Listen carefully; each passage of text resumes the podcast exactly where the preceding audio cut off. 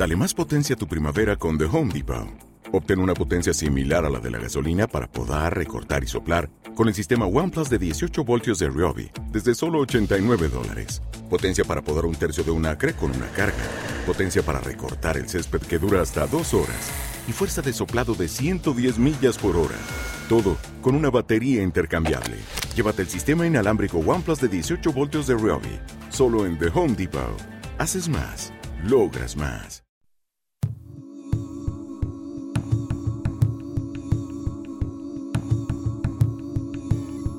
Una fábula sonora sensorial. Una canción documental de 15 minutos. Alimento sazonado. Comida del viento. Mauricio Mayer. En Flash Violeta.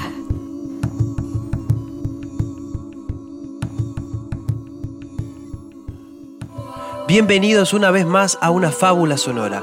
En el programa de estas semanas tenemos la visita de Florencio Finkel, un gran cantante con una voz maravillosa y una altura en la voz excepcional.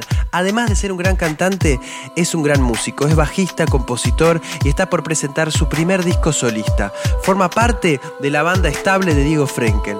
Te invito a escuchar la entrevista con Florencio Finkel en una fábula sonora por Radio Flash Violeta.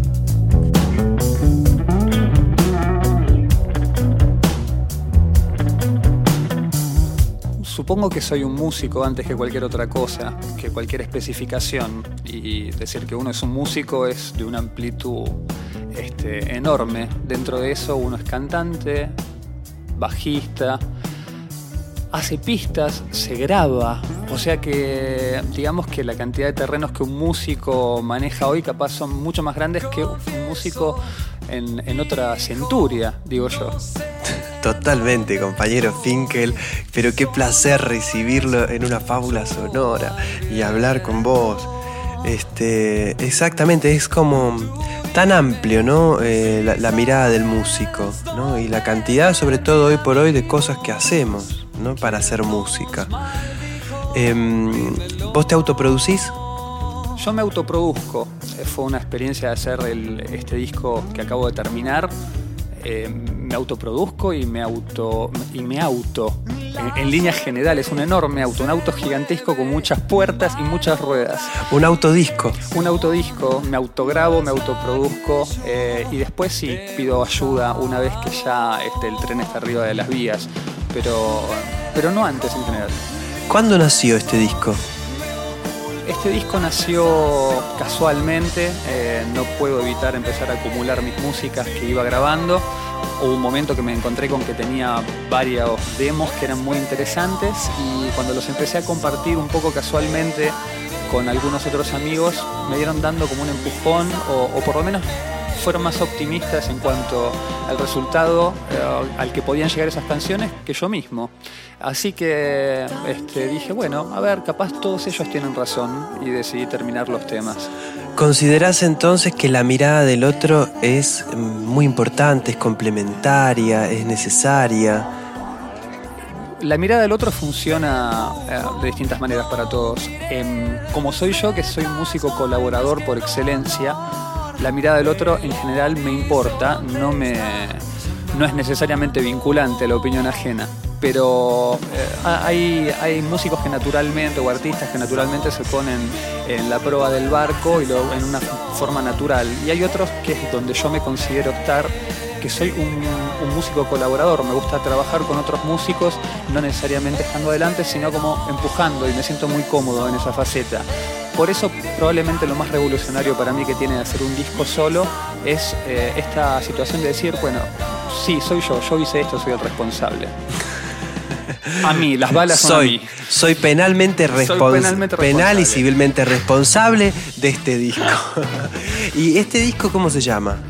Eh, este disco se llama El Pan Extraterrestre y más allá del nombre que tiene muchas te- tiene muchas posibilidades de interpretación el nombre, por supuesto, nace de una casualidad como corresponde a las buenas cosas. Es tu alma se perdió y ya no puede volver. Las letras son variadas, algunas tienen algo lisérgico, pero no, no me interesó hacer un disco en términos de arte psicodélico, ni desde lo sonoro ni desde lo conceptual. Eh, pasa con el disco que podría ser perfectamente una colección de singles. Por lo cual, eh, cosa que, que- es poco habitual ahora, ¿no? Que se busca un sonido homogéneo. Yo a propósito busqué un sonido absolutamente heterogéneo para todos los temas. Y en ese contexto hay temas que sí podrían tener una letra lisérgica o letras alegóricas o de una poesía más críptica y otros que claramente desarrollan historias. ¿Cuáles son algunos de los músicos y de, tus referentes? Me gustaría que compartas algunas cosas así que se esas que se te cruzan por rápidamente por la cabeza ante esta pregunta. Los músicos referentes que tengo, algunos son muy obvios y otros son como eh, están mal vistos en este momento. Me gustan eso, los mal vistos. Primero empiezo por el bueno porque si no nombro a David Bowie es muy probable que sus abogados tomen cartas en el asunto. Pero Bowie es mi razón de ser. Al margen de eso, me gusta mucho Queen. Eh, es una banda que me fascina. Los primeros cuatro discos de Queen yo no puedo creerlos. No puedo creer con la tecnología que se hicieron y al lugar que llegaron. Y hay muchas cosas del disco. El disco tiene muchísimas voces eh, que las grabé Te iba a decir eso, ¿no? A, a mí me hizo, me hizo acordar un poco a Queen. También, ¿por qué? Porque también nombraste a Bowie y a Queen, digamos, por el cantante, ¿no? Por el, el lugar de la voz eh, que tiene, ¿no? Y la voz está guiando. Diría que la, la voz y el ritmo del disco. Me interesó no hacer un disco melancólico o no un disco indie, que tal vez, eh, que a mí me encantan los discos indie y los escucho, pero me pareció que era más cultural, eh, eh, culturalmente subversivo intentar hacer en la computadora de mi casa un disco que tuviera aspiraciones grandes. Entonces tiene muchos coros, tiene orquestaciones, tiene un montón de cosas sin tener los elementos más lógicos para llegar a estos fines. Es decir, no tengo una orquesta de cuerdas, voy a usar los samplers sin complejo. Eso me encantó, por ejemplo, del, del disco, eh, ese permiso de, de poder usarlo, que muchas veces en general construimos los demos de las canciones y los bocetos con una batería de samplers y después aparece como un prejuicio de usarlos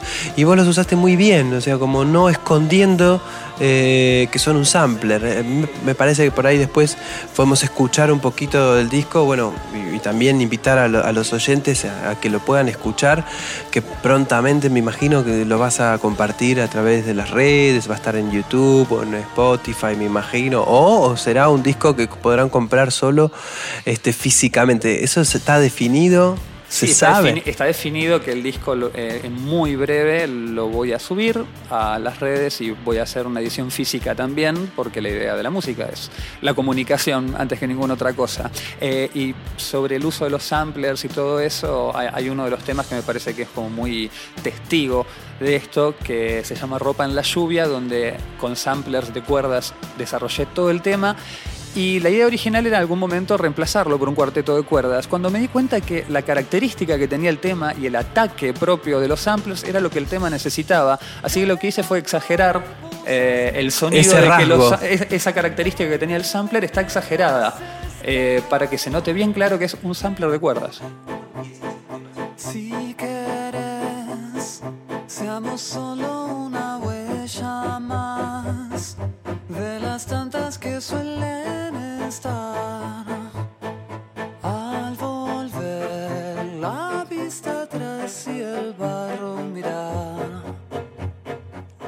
Bueno, un poco te preguntaba quiénes habían sido tus referentes, quiénes te habían inspirado. Y yo siempre pienso en la historia de un músico, cuál fue ese primer contacto con la música, cuál fue ese primer este, pensamiento respecto de uno como ser frente a la música y la decisión de decir yo soy músico o darse cuenta que uno es músico y que vino a esta existencia a eh, manifestarse eh, como tal, como un músico. ¿Hay algún recuerdo, hay algún pensamiento de eso? Eh, creo que mi acercamiento a la música comienza como casi todos, eh, la de todos escuchando.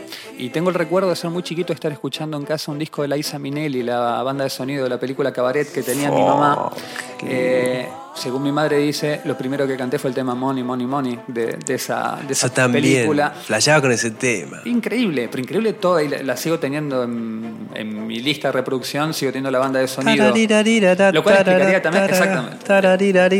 Es que esos dos autores son Oh, increíbles. Es muy fuerte. Fred Ed y John Kander. Así es, y creo que es Liza Minnelli en, no solo en su, propia, en su propio pico como intérprete, sino me- si yo tuviera que buscar un, un cantante en general o un intérprete, Timbre. Llegó Liza Minnelli. A ver, un segundo. el delivery. Que pocas veces queda tan claro cuando un artista está en el pico máximo de, de- de su inspiración y de su talento.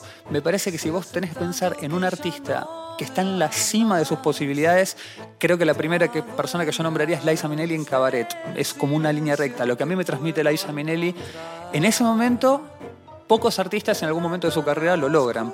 Eh, me parece que está en un pico increíble. Magia. Así que diría que el primer acercamiento es ese. Después estudié piano de muy pequeño, pero muy poquito tiempo. Y después tengo un vacío ahí de escuchar, sí música, pero no tocarla. Creo que toqué el bajo por primera vez a los 17 años, grande, digamos. Eh, y después sí, a partir de ahí estudié eh, bajo fundamentalmente, armonía de jazz, ese tipo de cosas. Después no toqué jazz nunca más. Y eh, seguí investigando por otros lados. El origen de las canciones es muy diverso en este disco. Hay temas que mm, han comenzado de un modo clásico, que es sentarte con la guitarra y que sal- aparezca melodía y acorde al mismo tiempo. Pero muchos otros han salido a partir de la computadora. Eh, una cosa que me gusta mucho en mis tiempos de ocio, capaz estoy con una tablet y me pongo a hacer ritmos, ¿no? Nada más que el ritmo.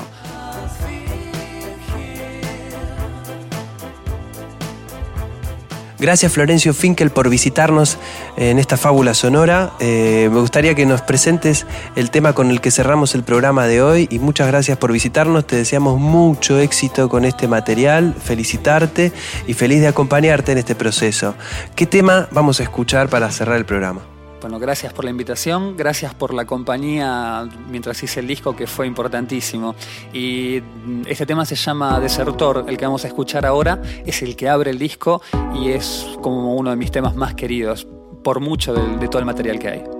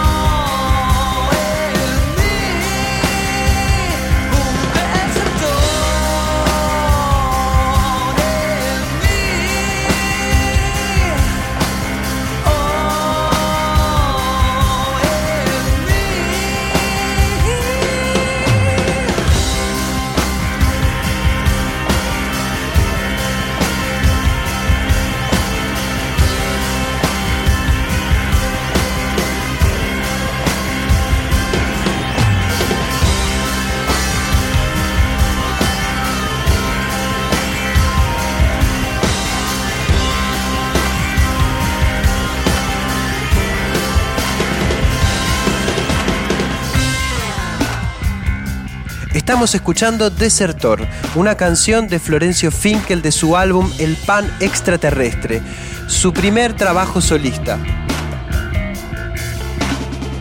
Gracias por acompañarnos en una fábula sonora. Te espero en el próximo capítulo de este programa que te invita a conocer la construcción de las canciones, todo el proceso creativo que enfrenta un músico para poder llegar a tus oídos.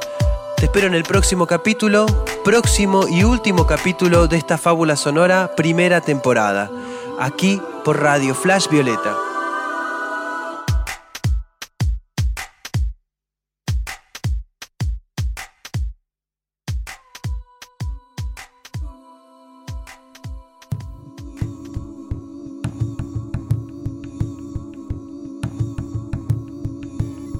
Una fábula sonora sensorial. Una canción documental de 15 minutos. Alimento sazonado. Comida del viento. Mauricio Mayer. En Flash Violeta.